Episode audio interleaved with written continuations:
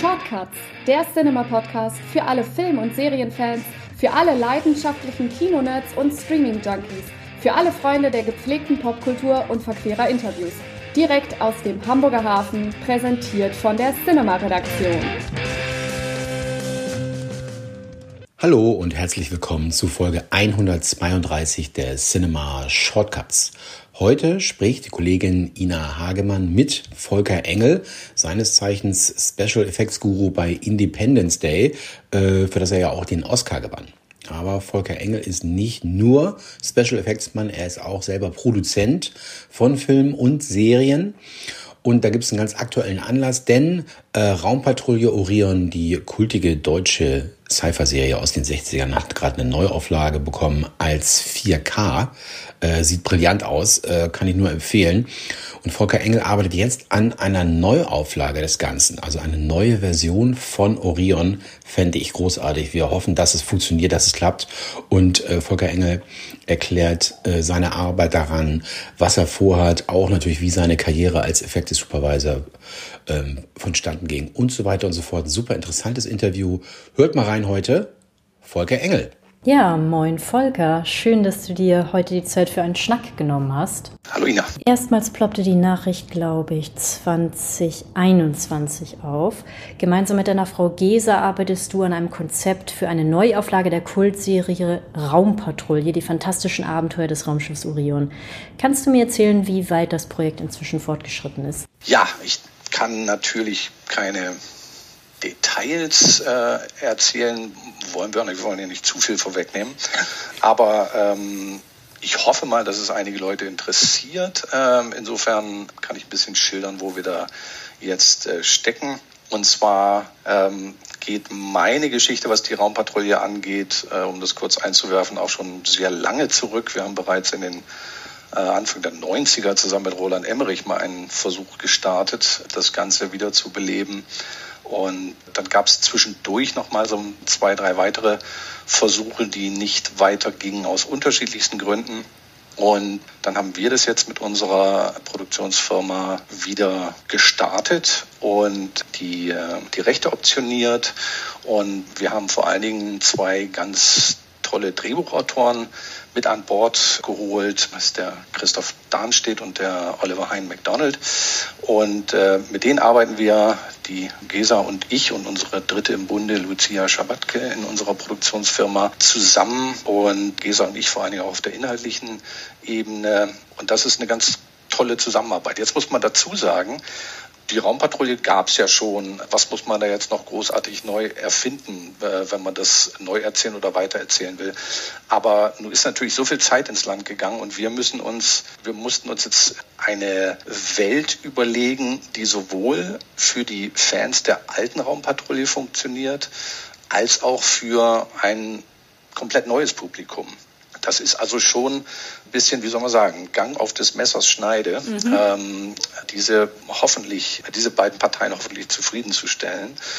Und da braucht man natürlich erstmal eine Weile dafür. Das heißt, das die sogenannte World Creation, äh, die man dann macht, die basiert schon sehr eben auf der, auf der alten Raumpatrouille. Ne? Also man erinnert sich an die, an die Aussage, man lebt jetzt auf dem Meeresboden und natürlich kommt dann als erstes die Frage auf, warum eigentlich? Damals hat das einen ganz einfachen Grund gehabt, denn es, äh, es gab jetzt keine, von vornherein keine Dekorationen, die man hätte verwenden können, als die Originalserie gedreht wurde. Und man, man musste sowieso in Kulissen bauen. Und es fiel ihnen tatsächlich einfacher dann zu sagen, gut, dann bauen wir noch ein paar große Fenster äh, in den Hintergrund ein und, und lassen da die, äh, die Fische schwimmen. Und, ähm, die sahen immer so riesig aus dann im Gegensatz zu den Figuren, die man so gesehen hat, finde ich. Äh, ganz genau, ja. Es waren ja auch äh, ein bisschen kleinere Fische, mehr so, äh, also nicht ganz Aquariumsgröße, aber naja, wir nehmen einfach mal an, die haben ordentliche Größen erreicht. In, in der Zukunft ging es da sehr gut mhm. im, im Wasser. Und äh, wir nehmen also zum Beispiel so ein Thema auch wieder, auch wieder auf, aber äh, wir erklären auch, was mit, dem, mit den Landgebieten passiert ist und wer jetzt da wohnt und was die, was die Unterschiede sind. Und was mich besonders gefreut hat, ist, äh, und das haben wir wirklich unseren beiden Autoren zu verdanken, ist, dass sie eine, eine Möglichkeit gefunden haben, die ganz salopp gesagt, die alte Raumpatrouille mit der neuen Raumpatrouille zu verbinden. Und das heißt, ohne zu viel vorwegzunehmen, wir, wir docken tatsächlich richtig an, äh, an die alte Serie. Also wird es ähm, sozusagen ein Sequel? Es ist tatsächlich ein Sequel, mhm. ja. Ähm, denn wir haben von vornherein äh, gesagt, die, ein sogenanntes Reimagining, wie es zum Beispiel bei Battlestar Galactica gab, das wollten wir nicht machen, weil uns die alte Serie dann doch zu heilig war, sozusagen, dann einfach zu sagen, nö, wir machen das jetzt irgendwie komplett neu. Und dann hat man immer so ein bisschen das Gefühl, okay, das Alte war nicht mehr gut genug und deshalb müssen wir das jetzt neu machen. Und so denken wir natürlich überhaupt nicht. Also wir, äh, wir, wir lieben die alte Serie, aber gleichzeitig müssen wir sie modernisieren. Denn wenn man zu viel von der alten Serie dann direkt übernehmen würde, dann wird es natürlich auch ein bisschen wie eine Satire wirken, weil natürlich die alte Serie in den, in den 60er Jahren so gut funktioniert hat, wie sie war. Und viele Sachen kann man nicht mehr so direkt übernehmen. Du sagtest ja, dass es schon in den 90ern die Idee einer Neuauflage gab. Kannst du uns noch mal ein Stück mitnehmen, wie sich das Ganze bis jetzt entwickelt hat? Ja, also es sind einfach in, in der Zeit Versuche gewesen. Also wenn ich zurück zu den 90ern gehe, da gab es auch äh, sogenannte Concept Art, also Entwurfszeichnungen, die dann schon gemacht wurden.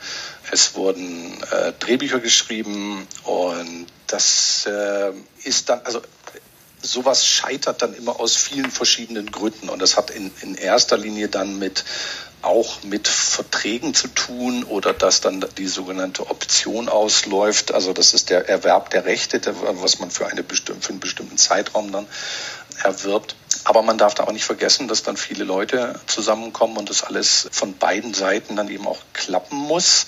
Oft sind dann zwei Parteien beteiligt und äh, die müssen sich einigen, äh, wie das Ganze jetzt fortgeführt wird, mhm. was dann nicht so einfach ist. Und das war damals kurz gesagt eben auch so der Fall. Also da ist man im Endeffekt dann doch nicht auf den grünen Zweig gekommen und es, es wurde dann wieder abgesagt. Und äh, zu der Zeit muss ich dazu sagen, äh, also in dieser äh, Anfang der 90er Geschichte, als der Roland Emmerich damit dran beteiligt war, mit, mit sehr viel Herzblut, muss ich auch dazu sagen, und sehr viel Elan. Zu der Zeit war ich, äh, da haben wir gerade seinen letzten Film, den er noch in Deutschland gemacht hat und unter dem Titel Moon 44 äh, fertiggestellt gehabt. Das heißt, da war ich dann als äh, also im, im Bereich der visuellen Effekte daran beteiligt, was in dem Fall bedeutet, noch gar nicht viel daran beteiligt. Ich habe das alles am Rande miterlebt und mir angeschaut, denn Drehbücher wurden zu der Zeit auch schon in den, in den USA geschrieben, tatsächlich für die Serie, sollte also auch international produziert werden.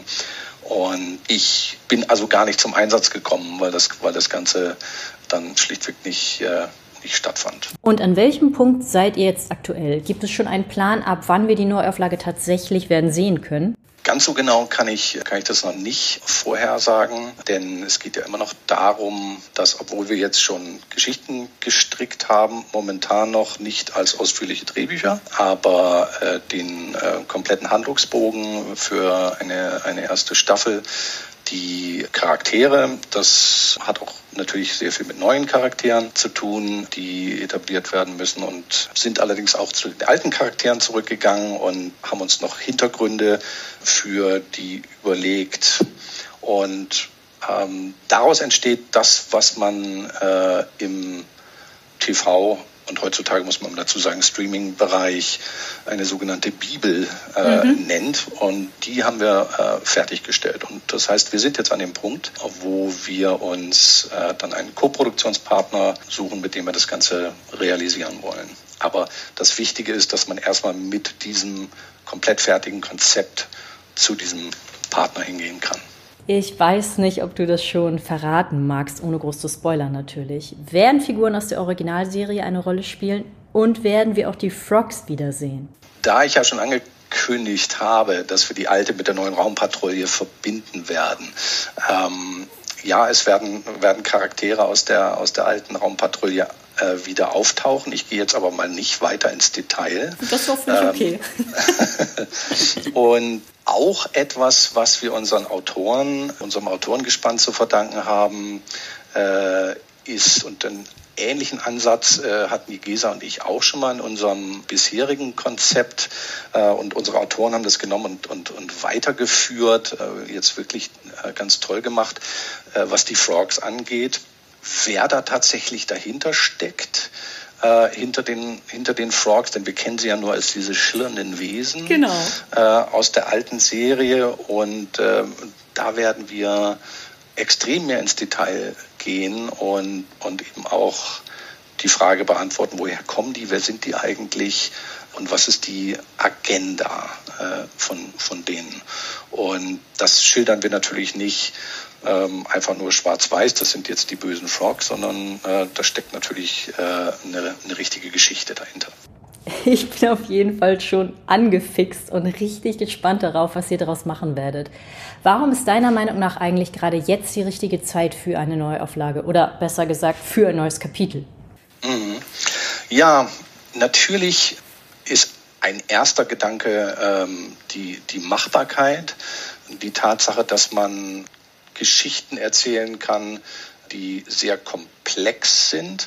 Und das meine ich jetzt in zweierlei Hinsicht. Das eine ist natürlich die, die visuelle Seite, was wir inzwischen heute zeigen können. Und ähm, das andere ist äh, die Gestaltung der, der Charaktere und der, und der Geschichten, das so vielschichtiger anzulegen. Man spricht ja auch gerne von der Horizontal-Erzählweise. Wobei vertikal ist ja immer das mit komplett abgeschlossenen, abgeschlossenen Episoden mhm. und das horizontale Ebene, wo sich etwas über eine ganze Staffel zieht und was wir gerne machen wollen. Und jetzt, nachdem es so Serien gegeben hat, wie ich pick einfach mal eine Serie wie, wie Andor äh, aus dem Star Wars-Universum mhm. oder auch The Expanse, wirklich äh, toll erzählte Serien mit, mit interessanten Charakteren. Und das hat uns dann auch gezeigt, was wir jetzt alles machen, zeigen und erzählen können. Und deshalb ist es einfach eine, eine, eine sehr gute Zeit, das zu machen. Es ist natürlich immer eine Frage der, des, des Budgets am, am Ende, wie aufwendig man das Ganze erzählen kann. Aber andererseits muss man auch sagen, dass äh, manche Dinge, die, sage ich mal, jetzt vor 10, 15 Jahren noch gar nicht möglich gewesen wären, äh, zu einem bestimmten Budget heutzutage dann zumindest ähm, möglich sind. Und dank der, der verbesserten Technologien, mit denen wir arbeiten, können wir eben auch andere Geschichten erzählen. Was waren eigentlich deine ersten Berührungspunkte mit dem Original und wie kam es, dass die Serie anscheinend immer bei dir im Hinterkopf geblieben ist? Ja, man muss ja dazu sagen, dass die äh, Originalserie 1966 ausgestrahlt wurde und ich habe sie dann in einer Wiederholung sehen können. Ich schätze mal, dass ich dann irgendwie so acht Jahre alt oder sowas war. Und also da sah sie für mich natürlich grandios aus. Und die einzigen Vergleiche, die wir zu der Zeit dann hatten, war dann gerade mal Star Trek, also Raumschiff Enterprise in, in der Zeit, die viele von uns, je nachdem, was man für einen Fernseher zu Hause hatte, aber hatte dann noch in Schwarz-Weiß geguckt haben. Und ja, und Raumpatrouille, ich weiß gar nicht, wie weit ich das dann so wahrgenommen habe, dass das, äh, dass das aus Deutschland kam. Das Ganze hatte natürlich schon so ein eigenes äh, Flair und man konnte sich irgendwie sehr gut damit identifizieren. Und so ging mir das von, von vornherein auch. Ich kann das übrigens auch genauso für meine Frau Gesa äh, sagen, die immer gern die Anekdote erzählt, dass sie, ähm, wenn sie als Kind dann Schlitten fahren gegangen ist, ihr, ihr Schlitten hieß dann auch Orion. Das war dann, das war dann schon ganz wichtig. Ähm, wir waren irgendwie alle äh, beeindruckt und begeistert und zum Glück haben die Sendeanstalten damals eben auch regelmäßig die Wiederholung gebracht. Denn man darf ja nicht vergessen, es gab nur sieben Folgen. Ich weiß gar nicht, wie das international ist, aber in Deutschland kennt ja jeder irgendwie die Raumpatrouille. Was meinst du, warum die Serie auch heute immer noch im kollektiven Gedächtnis verankert ist, obwohl es nur sieben Folgen gab? Ja, ich glaube, es hat viel damit zu tun, ähm, dass tatsächlich durch die interessanten Charaktere, allen voran äh, Commander McLean, so eine bestimmte Seite zum Schwingen gebracht wurde bei den Zuschauern. Also es hat natürlich mit der klassischen David gegen Goliath Geschichte zu tun, der McLean, der so ein richtiger Bürokratiehasser äh, war und immer irgendwie gefunden hat, äh, sich dadurch zu mauscheln und am Ende Recht zu haben. Es ist natürlich ähm, was, womit man sich hervorragend äh, generell identifizieren kann. Oh. Wenn man jetzt so vom, vom kollektiven äh, Unterbewusstsein redet, äh, funktioniert alles heute noch. Und ich glaube einfach, das kombiniert mit der Tatsache, dass es wirklich auch die einzige Serie die so weit in den, in den Weltraum vorgedrungen ist. Es gab ja noch ein paar andere Science-Fiction-Serien später auch in, in Deutschland, die aber ja, mehr am Boden verhaftet waren. Und äh, die, also eine Serie, die sich so weit herausgewagt hat. Und man muss ja auch immer dazu sagen, es gab Raumschiff Enterprise in Deutschland noch nicht zu der Zeit. Diese beiden Serien sind tatsächlich quasi parallel produziert worden. Mhm. Und soweit man heute noch nachvollziehen kann, wussten die nichts voneinander. Und im Deutschen, also sind ungefähr gleichzeitig ausgestrahlt worden. Allerdings ist, äh, ist Raumschiff Enterprise im deutschen Fernsehen erst ein paar Jahre später ausgestrahlt worden äh, als die Raumpatrouille. Insofern war es eben auch das einzige zu der Zeit, was es, äh, was es gab. Und es hat schon so eine Sonderstellung gehabt, einfach dies, äh, die bis heute noch da ist. Ich weiß gar nicht, ob man das eigentlich machen sollte, aber man macht es dann ja doch irgendwie und vergleicht Orion gern mal mit Raumschiff Enterprise. Was sind denn deiner Meinung nach die größten Unterschiede zwischen Star Trek und der Raumpatrouille? Hm.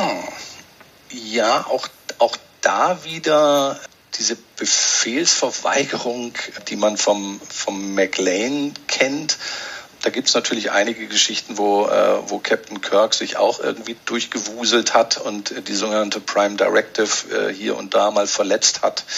Und in diesem Fall ähm, denke ich mal, dass die, dass die Raumpatrouille mit ihren Charakteren, vor allen Dingen eben auch diese wunderbare Idee, dem rebellischen Kommandanten diese äh, Aufpasserin an Bord zu geben, äh, Tamara Jagelowsk. Und das war überhaupt die beste Idee, äh, die man hätte haben können. Also da ist ja der Konflikt permanent vorprogrammiert, weil die Tamara sich äh, zumindest für eine längere Zeit immer wieder ja, nach den Gesetzen, nach dem Textbuch sozusagen orientiert, während äh, McLean immer gerne querschießt. Und das ist einer der größten Unterschiede zum Beispiel zu, zu Star Trek oder ähm, Raumschiff Enterprise. Ich habe beide Serien als Kind im Fernsehen gesehen und fand auch beide toll. Was ich als kleines Mädchen aber besonders spannend fand, also natürlich gab es Uhura bei Star Trek, aber ich hatte das Gefühl, dass bei Urian noch ein größerer weiblicher Fokus gelegt worden ist. Wie wird das bei eurer Neuauflage in puncto Diversität aussehen? Oder spielt das in euren Gedanken eigentlich gar keine große Rolle? Doch, spielt eine große Rolle. Und das, das haben wir auch von, von vornherein mit unseren Autoren diskutiert.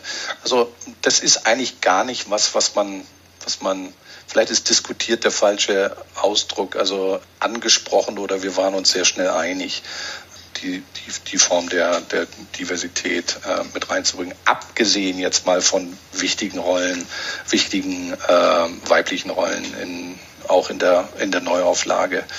Äh, auch da wieder ohne zu viel zu verraten. Aber ja, das äh, gibt es hundertprozentig. Und äh, da hast du natürlich wirklich auch den Nagel auf den Kopf getroffen, was die Altraumpatrouille angeht. Denn zum Beispiel so ein Charakter wie Lydia van Dijk ähm, als äh, mein Gott, die hat, die war die Chefin der obersten Raumverbände. Genau. Also, ne, also das war schon was. Und eben Tamara Jagelowsk an, an Bord als äh, Vertreterin des, äh, des Sicherheitsdienstes. Ja, die haben wichtige, wichtige Rollen gehabt. Und es ist ja auch interessant eigentlich, später in Interviews hat die ähm, Eva Flug, die Schauspielerin der Tamara Jagelowsk, dann auch gesagt, dass aus der Zeit heraus war das wirklich schwierig für sie.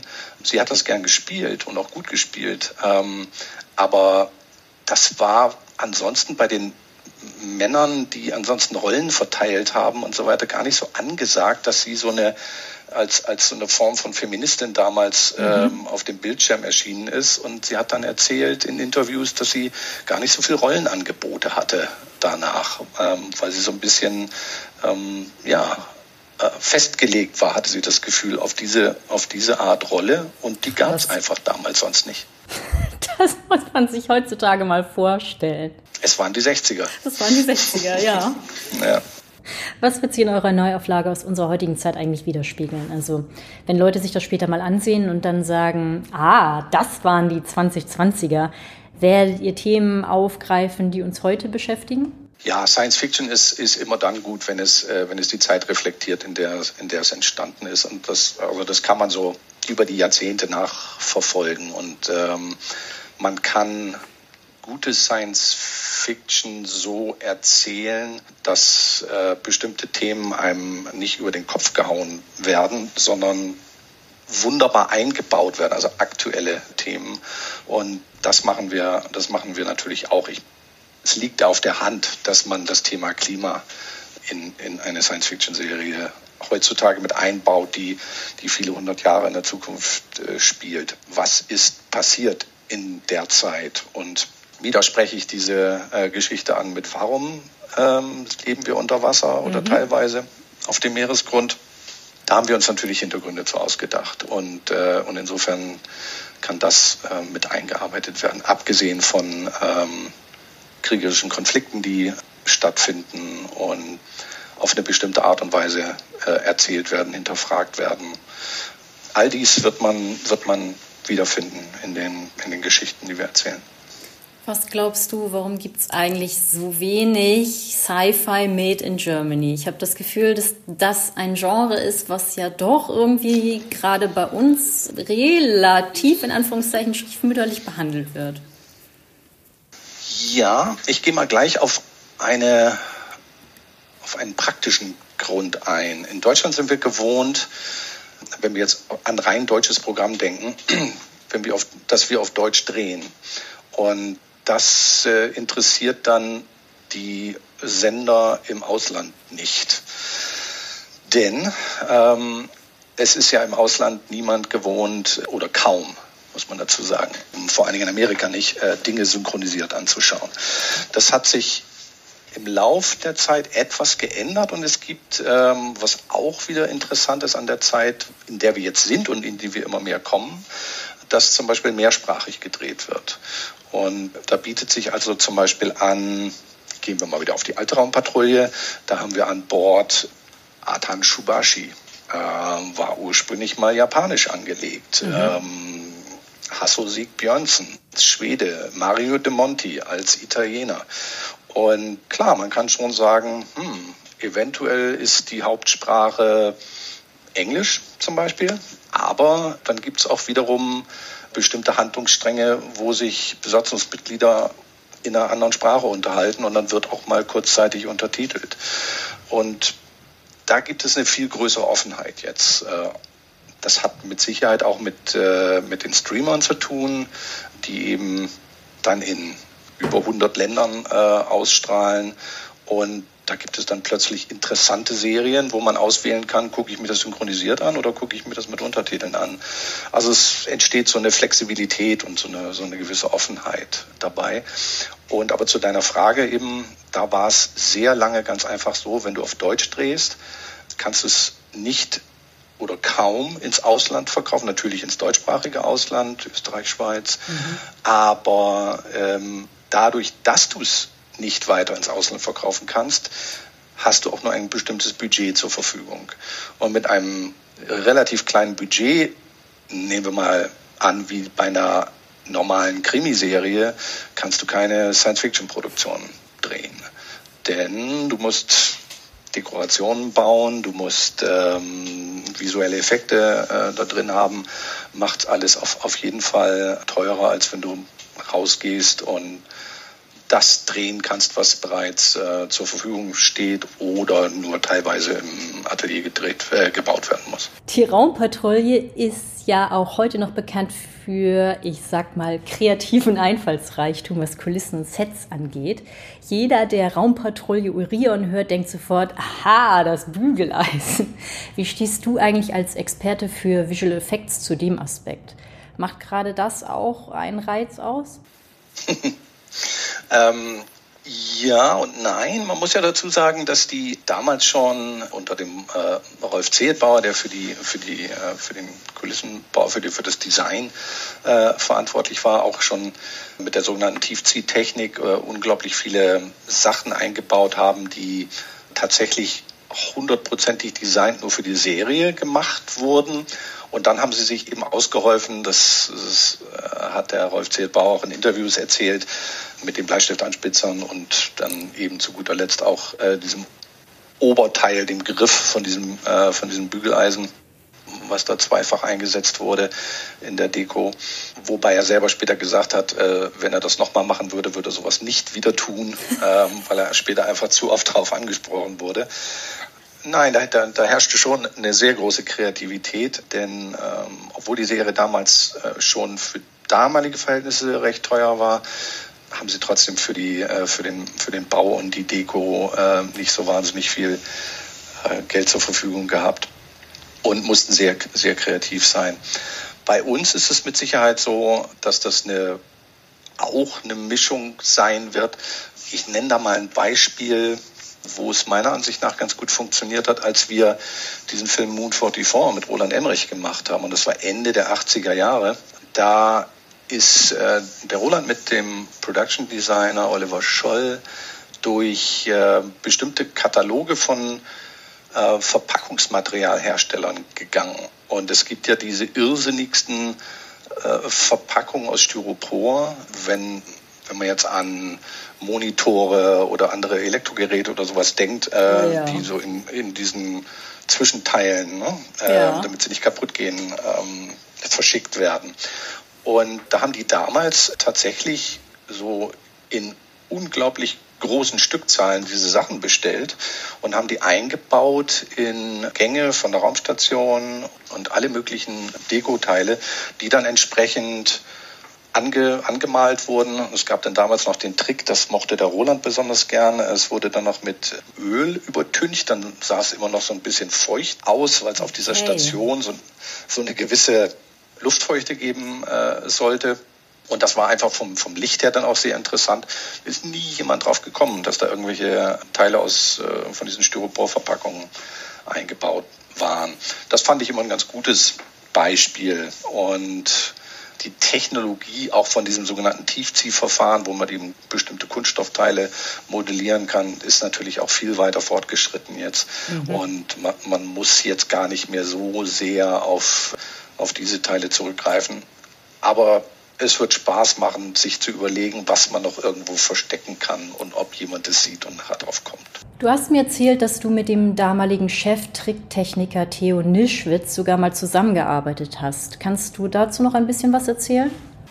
Ja, gerne. Und das passt jetzt auch gut, weil ähm, ich habe dem äh, Theo zusammen tatsächlich für eine Sequenz von äh, Emmerich's Moon 44 zusammengearbeitet, äh, denn er kannte sich sehr gut mit einer Technologie aus, der sogenannten Frontprojektion. Und wir haben ein paar Shots gehabt, äh, wo man aus einer Station, die auf diesem Mond äh, sich befand, wo man aus sehr großen Panoramafenstern rausgeguckt hat.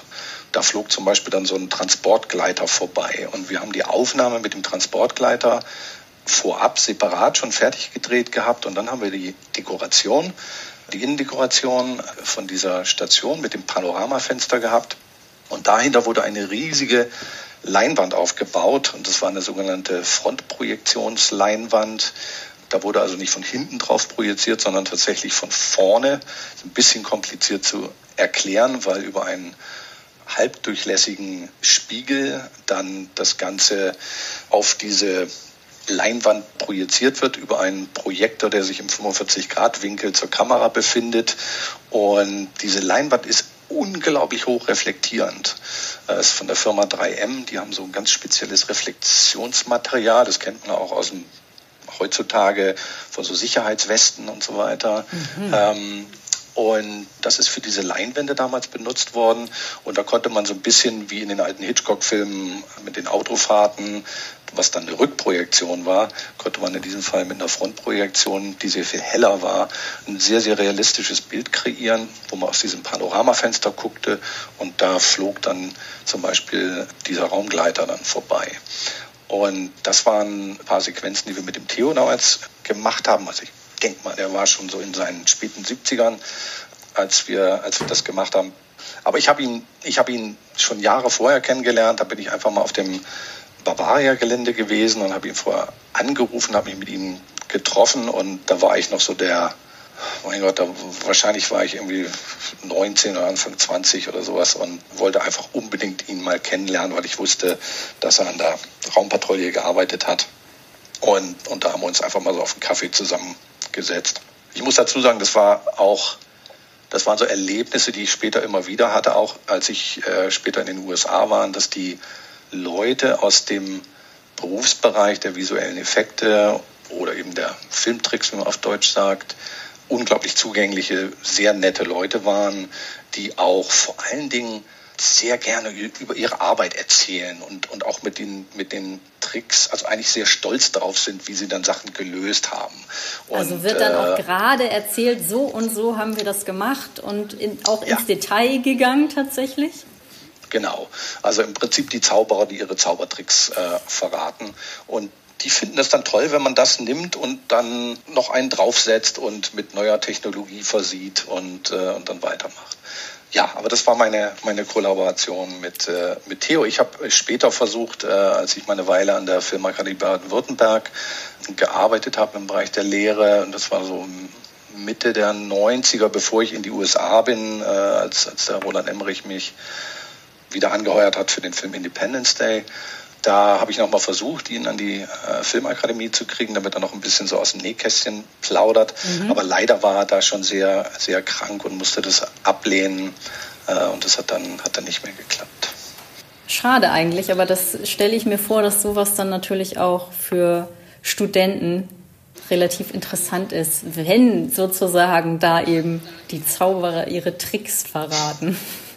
Ja, auf jeden Fall. Also in, insofern war ich immer so äh, dran, interessante Leute auch in dem Fall an die Filmakademie zu kriegen. Gelungen ist mir das mit äh, einem Visual Effect Supervisor namens Derek Maddings. Der hat an sehr vielen James Bond Filmen mitgearbeitet. Den habe ich aus England rübergeholt und habe ihn also überzeugt, für ein paar Tage äh, an die Filmakademie zu kommen. Der war auch erst sehr, sehr zurückhaltend und äh, war das gar nicht gewohnt. Er sagte, ich bin doch gar kein Lehrer. Und ich habe gesagt, du musst einfach nur erzählen, was, was ihr damals so gemacht habt. Und daraus haben sich ganz viele tolle Gespräche mit den Studenten ergeben. Mm, kommen wir doch nochmal auf deinen Beruf an sich. Du trägst ja als Supervisor bei Filmproduktionen die Verantwortung für die Planung, die Durchführung und die Umsetzung der visuellen Effekte, berätst Produktion und Regie und so weiter. Wie ausgeprägt muss dabei eigentlich das visuelle Vorstellungsvermögen sein? Wie kann ich mir da allgemein so die Zusammenarbeit vorstellen?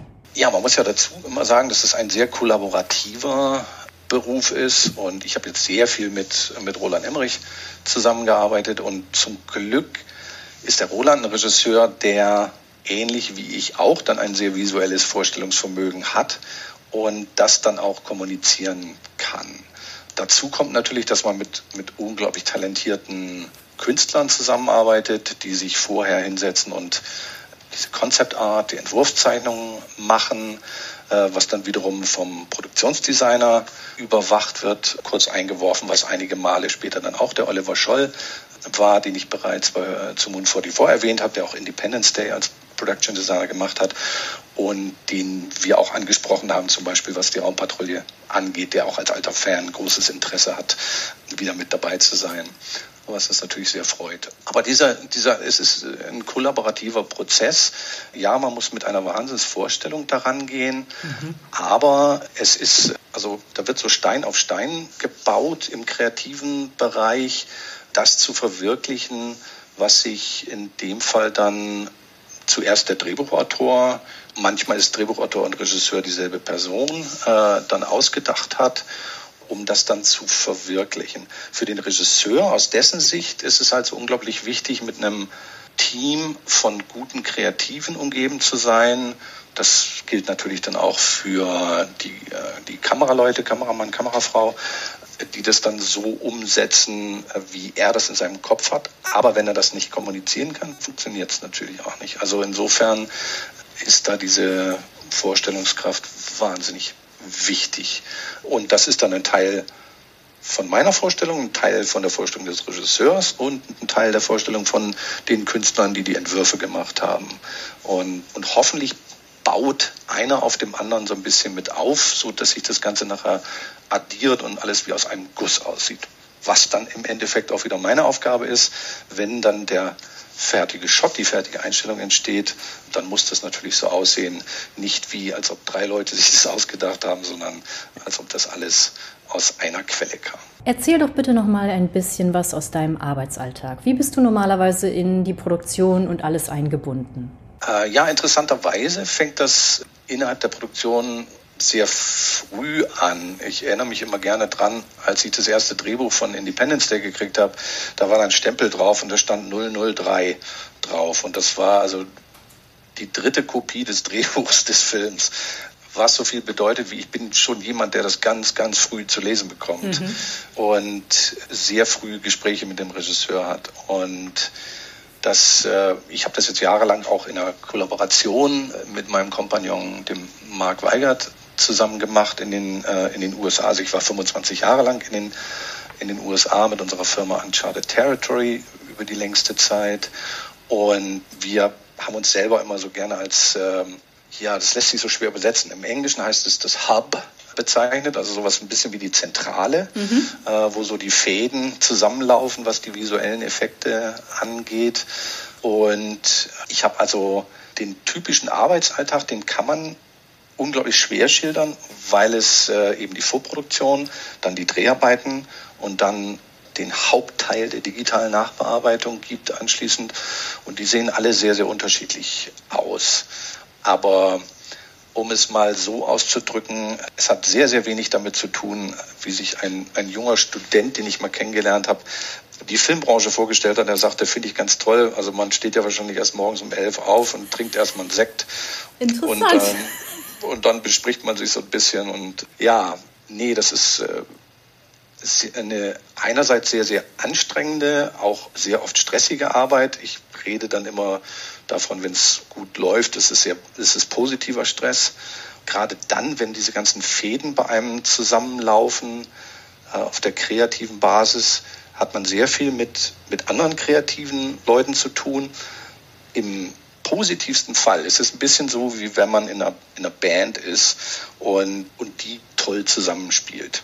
Und äh, diese Band ist in dem Fall ein großes Orchester, weil so viele Leute dran mitarbeiten.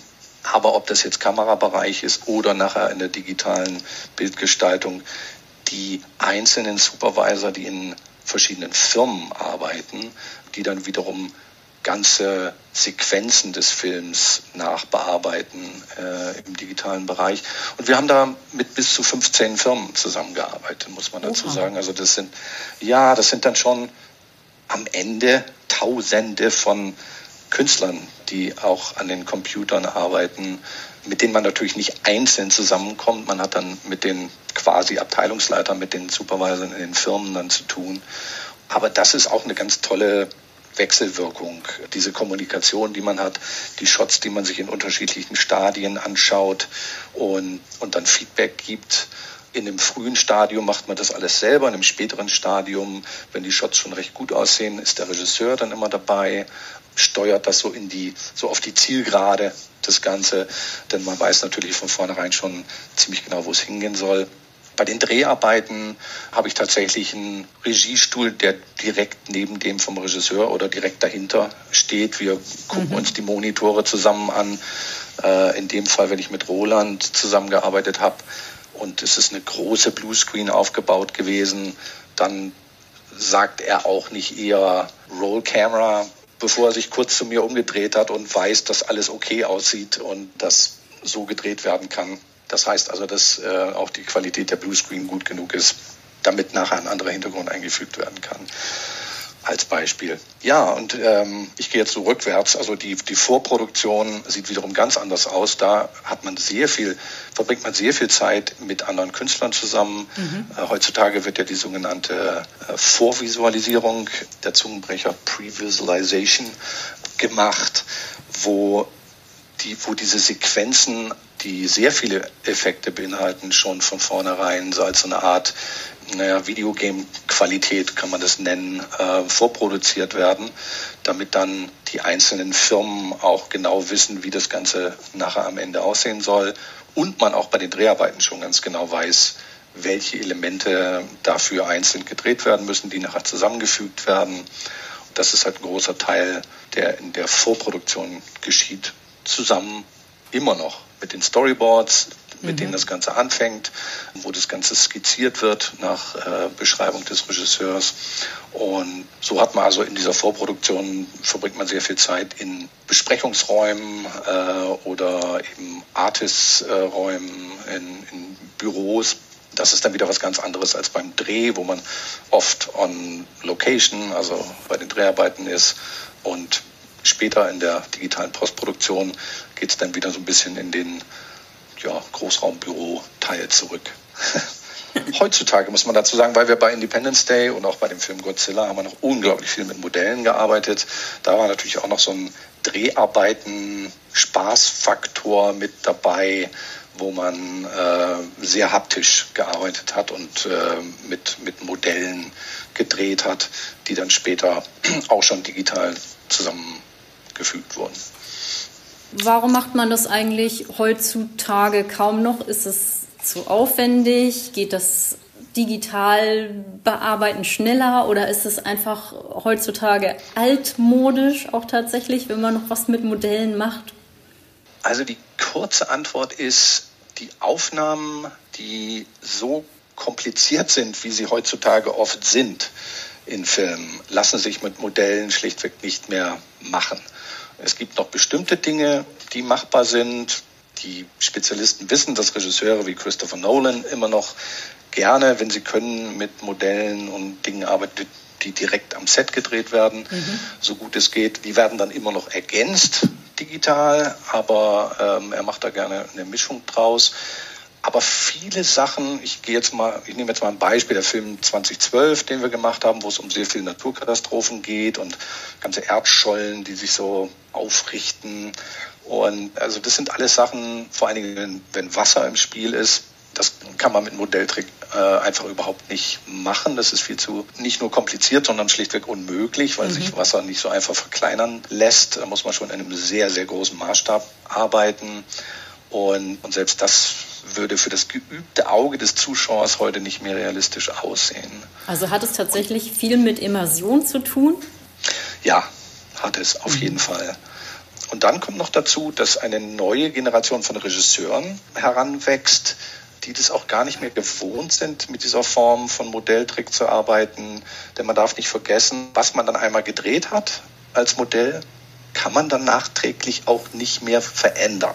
Ja heutzutage ist es schon so, dass man dann, wenn man im Computer digitale Dinge herstellt, erstmal in einer groben Fassung sich anschaut und dann kann man eben noch sagen, ja, aber ich möchte jetzt, dass man das auf der linken Seite hier ähm, nur ein Drittel im Bild sieht und, äh, und wir noch folgende Details hinzufügen etc. Kommt immer auf, auf, auf den jeweiligen Shot an. Aber da ist eine größere Flexibilität da. Trotzdem hofft man natürlich immer, dass man einen Regisseur oder eine Regisseurin am, am Set hat, der oder die diese Vorstellung, Vorstellungskraft hat und es schon von vornherein sehr genau beschreiben kann und nicht fünfmal die Meinung ändert, äh, mhm. bis man dann am Endergebnis an, angekommen ist. Da steckt natürlich auch eine Gefahr äh, und es passiert auch oft. Manche Dinge sind einfach zu fixen, andere nicht so. Aber das muss man einfach auch so sehen. Dass, da ist so eine, eine neue Generation herangewachsen jetzt. Ja, wenn wir gerade bei Regisseuren sind, muss ich natürlich Roland Emmerich nochmal ansprechen. Dein Name verbindet man natürlich sofort mit der Zusammenarbeit mit Emmerich, mit Independence Day, mit einem Oscar. Wie hast du eigentlich Emmerich kennengelernt? Ihr habt ja jetzt schon bei diversen Projekten zusammengearbeitet, immer wieder zusammengearbeitet. Wie kam das überhaupt zustande? Also, ich, ich gehe mal ganz kurz in die, in die Gegenwart, weil ich vor ähm, zweieinhalb Jahren wieder nach Deutschland zurückgezogen bin mit meiner mhm. Frau. Und unsere Firma, die von vornherein schon immer, auch damals schon mit meinem lieben Kollegen Marc Weigert als äh, Produktionsfirma mit integrierten Visual Effects Anteil gedacht war. Ähm, die haben wir also nach, nach Deutschland verpflanzt sozusagen und, und arbeiten jetzt äh, mit unserer Kollegin der Lucia als, als Dreierteam an neuen Projekten, an, an Geschichten, die wir als Produktionsfirma verwirklichen wollen. Und da kommt mir natürlich auch meine Expertise im visuellen Bereich äh, zugute. Und ich habe auch vor langer Zeit schon mit dem Drehbuchschreiben angefangen und habe da auch viele Diskussionen mit Roland ähm, gehabt, dem ein Buch, was ich mal geschrieben habe, sehr gut gefallen hat. Und da ist also jetzt so ein, so ein von Amerika nach Deutschland äh, eine Verpflanzung stattgefunden. Das heißt, zurzeit arbeite ich, arbeiten wir an unseren eigenen Projekten und nicht an den Roland-Projekten, der ja gerade eine Gladiatorenserie mhm. in Italien gedreht hat und die wir sich auch bald zu sehen kriegen werden. Bin sehr gespannt. Ich habe Roland kennengelernt, als ich äh, Student in Stuttgart war und es gab da eine sehr lustige Begebenheit, denn ich habe durch Zufall festgestellt, dass sein Produktionsbüro ungefähr 200 Meter entfernt war von dem Studentenzimmer, in dem ich gewohnt habe. Und äh, das war überhaupt nicht geplant. Ich habe dann damals bei ihm anrufen können und er sagte, du wohnst hier gleich um die Ecke, komm doch mal vorbei. Und da war er gerade in Vorplanung von dem Projekt Moon 44. Und insofern stimmte auch das Timing ganz genau, so dass ich ähm, zunächst im Modellbaubereich bei ihm mit einsteigen konnte und dann hat er mich beobachtet, was ich da so alles getestet habe und wofür ich mich interessiert habe und irgendwann haben wir dann meinen Vertrag geändert, den ich hatte und haben aus dem Modellbau dann den Effekt Supervisor gemacht, weil ich dann Stück für Stück alle möglichen Tests gemacht habe und wirklich dann auch Supervision von dem und dem und dem gemacht habe. Und so kam es dann zu einer sehr engen Zusammenarbeit. Wir haben uns einfach sehr gut verstanden. Dann gehen wir doch noch mal noch ein Stück weiter zurück. Wie kam Volker Engel eigentlich überhaupt dazu, ins Filmgeschäft einzusteigen? War das schon irgendwie so dein Traum als kleiner Junge? Hast du immer schon gedacht, ich will Filmmagie machen? Oder war das auch, eigentlich wolltest du was anderes machen? Das war mehr oder weniger Zufall. Wie ging das überhaupt so los? Ja, da muss ich ganz schön weit zurückgehen, ähm, denn Schuld ist ein, ein Spielzeugprojektor. Also es ist tatsächlich so ein kleiner Filmprojektor gewesen äh, aus, aus Kunststoff. Und da konnte man so endlos eineinhalb Minuten Rollen äh, einlegen. Und da gab es Ausschnitte aus Disney-Filmen und Chaplin-Filmen. Und da bin ich sehr von beeinflusst gewesen. Und ich war tatsächlich sechs, sechs, sieben Jahre alt, als ich das äh, ähm, gemacht habe, dann in unserem Treppenhaus war so ein Zweifamilienhaus. Wir haben oben gewohnt, unten die Großeltern. Und äh, ich hatte so eine wunderbar große Fläche im Treppenhaus, was dann recht dunkel war. Das war dann mein Kino, äh, konnte da an die Wand projizieren. Und dieser Projektor hatte tatsächlich eine Kurbel. Und das Tolle war eben, dass man dann vorwärts und rückwärts, man konnte ein Einzelbild stehen lassen. Das heißt, ich habe schon sehr, sehr früh, man könnte fast sagen, so mit der Muttermilch, ähm, gelernt, wie, wie Film funktioniert, ne, mit, den, mit den Einzelbildern. Mhm. Und dann habe ich angefangen, mich dafür zu interessieren und das selber zu machen. Mit 14 habe ich mir meine erste Super 8 Kamera damals besorgt und habe einerseits so gezeichnete Animationen gemacht, also so Zeichentrickfilm. Und dann aber auch schon sehr schnell mit Modellen versucht, so realistische Szenen zu kreieren und auch so Kurztrickfilme, Stop-Motion, ähm, zu machen. Und habe dann auch an, an Schülerfilmfestivals mitgemacht und dann bekommt man ja auch ganz gutes Feedback. Meine Eltern haben mich, äh, haben mich dann auch sehr unterstützt. Also die haben nicht ähm, gesagt, irgendwie, ach, schlag dir das mal aus dem Kopf, du mit deinen äh, komischen Ideen. Flausen. Ja, genau. Ähm, nee, tatsächlich, äh, tatsächlich nicht. Die, äh, die fanden das gut, haben gesehen, dass da, das, da ist was Kreatives. Und es war allerdings zu der Zeit, muss man dazu sagen, es gab nicht besonders viel Studienmöglichkeiten. Mhm. Und ich hatte Glück, dass es äh, den Professor Ade in Stuttgart gab. Der hatte eine Trickfilmklasse und da habe ich mich beworben und das war dann eben der Anfang vom Studium. Also es war auch eine harte Aufnahmeprüfung, muss man dazu sagen. Mhm. Also es mhm. wurde nicht irgendwie, nicht irgendwie jeder genommen. Ne? Bist du deswegen und, dann auch nach Stuttgart gegangen? Weil wenn ich nicht falsch informiert bin, bist du ja Bremerhaven, ne? Mhm, also genau. das war dann auch tatsächlich der Grund, tief in den Süden zu gehen. Ja, ich, ich habe erstmal geguckt, wie man das so macht. Gibt es irgendwas in der Nähe bei uns? Und dann äh, war ich in Bremen und ich war in Hamburg, habe da an Hochschulen geguckt. Aber die, mhm. also die haben zwar auch so ein bisschen was mit Trickfilmen gemacht, aber das war so mehr so experimentell und vielleicht entsteht nachher auch ein Poster da draus und kein Trickfilm. Wir geben uns ein Thema vor und so weiter. Und äh, Albrecht Ade war damals tatsächlich der meines Wissens einzige, der eine echte Trickfilmklasse hatte, was dann im Hauptstudium an der Akademie der Bildenden Künste losging. Und als ich da fertig war mit dem äh, Studium, das hat sich also tatsächlich so überlappt, da hat er gerade die Filmakademie Baden-Württemberg äh, etwas nördlich von Stuttgart in Ludwigsburg gegründet. Und ich zusammen mit einigen anderen Studenten waren dann so die erste Klasse dort. Und da habe ich dann zwei Semester studiert und dann hat er mich tatsächlich schließlich gefragt, ob ich nicht als sogenannter Assistent für Animation, ähm, also nach einem Jahr war das, äh, den, den Studiengang dann betreuen wollte, weil ich zu der Zeit, muss man mal dazu sagen, auch schon die Filme Moon 44 und Universal Soldier mit, mit Roland Emmerich gemacht hatte. Ich hatte also schon ein bisschen praktische Erfahrung. Und dann ist jetzt natürlich auch öfter schon der Name Mark Weigert gefallen, mit dem du ja Uncharted Territory gegründet hast. Wo genau. passt das so in die Volker Engel Zeitleiste ran? Wo ging das wie los? Wie seid ihr dazu gekommen, das zu machen? Und was war so eure Idee und eure Hoffnung? Ja, Marc habe ich schon an der äh, Filmakademie Baden-Württemberg kennengelernt. Okay. Der war im, äh, da schließlich im Studiengang Produktion und wir haben uns eigentlich immer, das haben wir gleich gemerkt, wunderbar ergänzt. Also denn wir haben beide was Kreatives und wir haben beide was Organisatorisches. Aber wenn man uns so zusammentut, äh, haben wir uns eigentlich immer prima ergänzt, dass der eine dann mehr organisatorisch, der andere dann mehr kreativ äh, mhm. gearbeitet hat. Was unsere Firma anging, habe ich das immer so kurz zusammengefasst, dass ich das Auge war und er man kann jetzt nicht sagen der Organisator, man muss immer sagen der Kreativorganisator, weil er sich auch sehr viel mit neuen Softwaren beschäftigt hat und Marc war schon immer so ein äh, jemand, der wahnsinnig gern experimentiert hat. Also wenn was Neues rauskam, also wir haben auch für einen, für einen Film waren wir zusammen mit George Lucas die ersten, die die eine Sony Digitalkamera ausprobiert haben, wo alle uns angeguckt haben und gesagt haben, was, ihr wollt digital drehen? Alles mhm. drehte auf 35 Millimeter Film zu der Zeit. Und äh, also Marc war immer großer Vorreiter, was diese Sachen anging.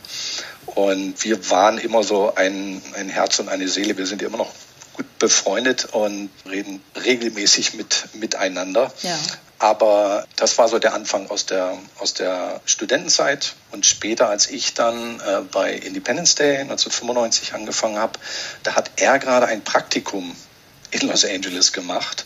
Und, und ich hatte die Chance, ihn anzuheuern bei äh, Independence Day. Und er blieb dann ähm, für das Projekt unser sogenannter Projektmanager, was die visuellen Effekte anging. Und aus der Zeit heraus, er hat dann zwischendurch noch eine eigene Firma gehabt, Dreamscape Imagery, äh, das war nach Independence Day. Mhm. Äh, da habe ich, dann hab ich dann Godzilla mit Roland Emmerich gemacht, äh, da war er nicht dabei. Aber danach haben wir dann unsere eigene Firma Uncharted Territory gegründet 1999 äh, war das dann tatsächlich. Und, haben dann einerseits losgelegt, haben einen eigenen Film produziert, für den wir auch die visuellen Effekte gemacht haben. Coronado heißt der. Und dann wollten wir gerne unsere eigenen Produktionen weitermachen. Und ich sage spaßeshalber immer, Roland hat das dann verhindert. ähm, das meine ich natürlich so, dass dass Roland äh, Emmerich mit ganz tollen Projekten dann kam und fragte, ob wir nicht kollaborieren wollten. Und ich muss auch dazu sagen, er hat uns sehr früh dann angeboten, bei dieser äh, äh Kollaboration dann auch einen Co-Produzententitel mitzuhaben, mhm. was gar nicht selbstverständlich war. Also geh mal zu einem Studio wie Sony Pictures oder 20th Century Fox zu der Zeit und sagt, der, die Visual Effect Supervisor sind jetzt auch Co-Produzenten an dem ja, Projekt. Ja, kann ich mir vorstellen. Und das hat er durchgeboxt und äh, dafür bin ich ihm immer noch sehr, sehr dankbar. Wenn du überlegst, all die Filme, an denen du jetzt schon beteiligt warst, welcher ist so der, wo du sagst, auf den bin ich am allermeisten stolz? Ist das jetzt äh, die Antwort, die man denkt, dass man bekommt, oder ist es tatsächlich ein anderer Film? Es sind tatsächlich zwei. Und zwar einmal im, im, im höher budgetierten Bereich und einmal im, im sehr niedrig budgetierten Bereich. Denn im höher budgetierten Bereich äh, nenne ich schon Independence Day. Mhm. Das war einfach so eine unglaublich tolle Erfahrung. Das ist natürlich schwer für einen Zuschauer nachzuvollziehen, der jetzt den Film gesehen hat, äh, sich vorzustellen, wie wir an dem Film gearbeitet haben. Und das geht wieder so ein bisschen zurück auf diese Geschichte mit der, mit der Band, die zusammenspielt, was sich unglaublich gut anfühlt, ähm, wo einfach alle Instrumente zusammengehen und man dann auch mal so ein bisschen rifft und wenn man jetzt an Jazz denkt und einfach wirklich tolle Musik zusammen macht, äh, wo dann dieser Film nachher bei rausgekommen ist. Das war natürlich nicht alles improvisiert, äh, wie jetzt beim Jazz. Aber äh, ich glaube, du weißt, was ich meine. Also da kamen einfach die richtigen Leute zusammen und zu dieser Zeit, ich hatte die Chance, noch sehr viel mit Modelltrick zu machen und trotzdem haben wir schon mit Digitaltechnologie gearbeitet bei Independence Day, äh, wenn es dann zum Beispiel so die großen Armadas der feindlichen Alien-Attacker gab oder die äh, F-18-Düsenjäger. Wenn man mehr als äh, sieben oder acht von denen gesehen hat, waren die dann auch computeranimiert.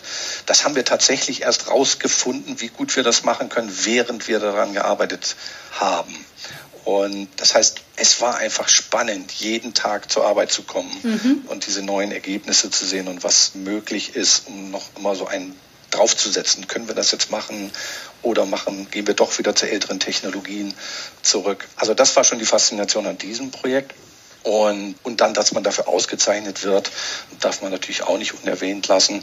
Ich erwähne dann immer gerne meinen, meinen Co-Supervisor Doug Smith, mit dem ich das zusammen gemacht habe und der auch einen, einen Oscar gekriegt hat.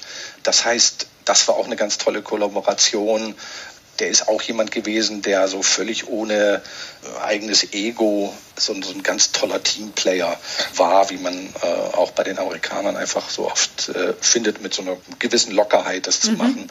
Und ich musste das ja auch alle erstmal so lernen, gerade frisch aus Deutschland eingeflogen sozusagen und äh, wie die alle so drauf sind. Und, äh, und das war wirklich eine tolle Erfahrung. Die, das waren äh, ich glaube, 14 Monate, die wir an dem Film gearbeitet haben. Mhm. Und das zweite Projekt ähm, ist tatsächlich ein Film, den gar nicht besonders viele Leute gesehen haben. Äh, der heißt Anonymous und der ist auch von Roland Emmerich. Den haben wir im Studio Babelsberg gedreht, so um 2010 herum. Und da war das Thema Shakespeare und die Frage, wer war eigentlich Shakespeare tatsächlich? Und wir hatten die tolle Aufnahme, äh, Aufgabe, in dem Fall auch wieder der Marc Weigand und ich, als Visual Effects Supervisor, Visual Effects Producer und dann auch als Executive Producer des Films äh, letztendlich das London des 16. Jahrhunderts zu kreieren. Also wenn man so Totalen sieht, so White Shots ja. äh, vom, vom London, das Rose Theater, das Globe Theater, sobald man ein bisschen weiter davon wegging, denn sie haben tatsächlich so zwei Drittel real konstruiert äh, auf dem Gelände von Studio Babelsberg. Aber da mussten wir schon für ein sehr geringes Budget in, in dem Fall dann sehr, sehr kreativ werden, wie ja, wir das okay. alles darstellen konnten. Und da haben wir für eine lange Zeit mit tatsächlich nur sieben Computerartists äh, zusammengearbeitet.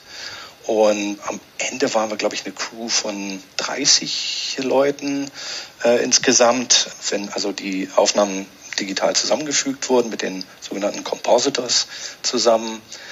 Will aber sagen, es war jetzt nicht so mit 15 Firmen und ja. Tausenden von Artists. Also es ist ein, ein, sehr kleines Projekt geblieben und, äh, und dafür bin ich doch sehr stolz auf das Ergebnis, denn die Leute, die den Film gesehen haben, der ja auch äh, auf Blu-ray erhältlich ist und jetzt habe ich gerade auch auf Netflix äh, rausgekommen ist in der Zwischenzeit gerade, die haben doch gesagt, das ist ja ein irrer Film. Der war unglaublich schwer zu vermarkten damals, muss man sagen, und ist nach wie vor was, auf was ich sehr stolz bin.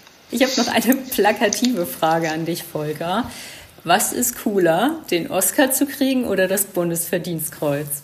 Oh, natürlich von meinem beruflichen Stand aus gesehen ist der Oscar sehr cool, weil man kann ja jetzt nicht sagen, dass man darauf hinarbeitet.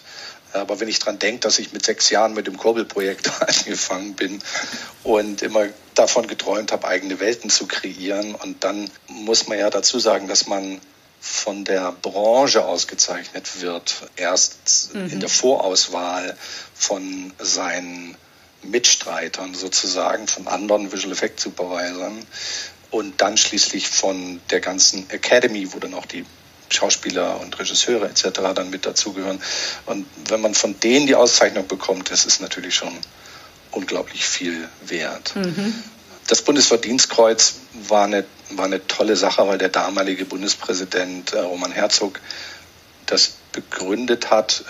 Und es war damals auch Dietrich Genscher, der interessanterweise äh, aus seiner Zeit als Außenminister, glaube ich, da noch gerade dazugehörte, mich mit vorgeschlagen hat, ähm, weil es darum ging, wie viel man für den Nachwuchs getan hat. Und wir haben also auch für den Film Independence Day, hat der Roland die tolle Idee, Studenten der Filmakademie mit äh, in die USA zu nehmen, von denen auch dann eine Menge wieder zurückgekommen sind und dann auch die deutsche Branche beeinflusst haben okay. und, und, so weiter. Ne? Also so kam diese ganze Geschichte so ein bisschen ins, ins Rollen und insofern bin ich auch natürlich auf das, auf das Verdienstkreuz stolz, weil es dann dafür steht, für diese Nachwuchsförderung. Wenn man solche Auszeichnungen bekommt, weiß man, okay, ich habe jetzt schon so viel erreicht. Gibt es denn immer noch was, von dem du denkst, das würde meiner Karriere noch einen weiteren Höhepunkt hinzufügen? Das bringt uns 180 Grad wieder zurück zur Raumpatrouille. Super. als als wäre es geplant gewesen. ja, na, also, im Endeffekt sind es schon so, äh, so alte Traumprojekte, die man, die man mit sich herumträgt. Und es ist nicht von ungefähr, dass auch der Mark Weiger und ich irgendwann mal in den Anfang, muss ich mal überlegen, Anfang 2000ern, glaube ich, auch mal wieder dort bei den Rechteinhabern angeklopft haben, aber zu der Zeit kein Interesse bestand. Und ja, das, das Ganze jetzt umsetzen zu können, ist schon ein echter Traum, der in Erfüllung geht. Und deshalb nehmen wir uns auch wirklich Zeit, an diesen Geschichten zu arbeiten mhm. und an den Charakteren, um jetzt nicht was so schnell auf die Schiene zu bringen, sondern wirklich auch der existierenden Raumpatrouille gerecht zu werden und eben trotzdem top aktuelle neue Geschichten zu erzählen, die dann auch in den nächsten Jahrzehnten noch bestehen können, so wie sie erzählt sind. Das ist ja tatsächlich nicht das einzige Projekt, was du oder ihr gerade noch in der Pipeline habt. Ich habe mitbekommen, es gibt da ja auch noch Sachen, die mit Werken von Cornelia Funke zu tun haben. Kannst du da vielleicht auch noch mal was erzählen, was da jetzt in Planung ist und worauf sich Leute vielleicht schon bald freuen können?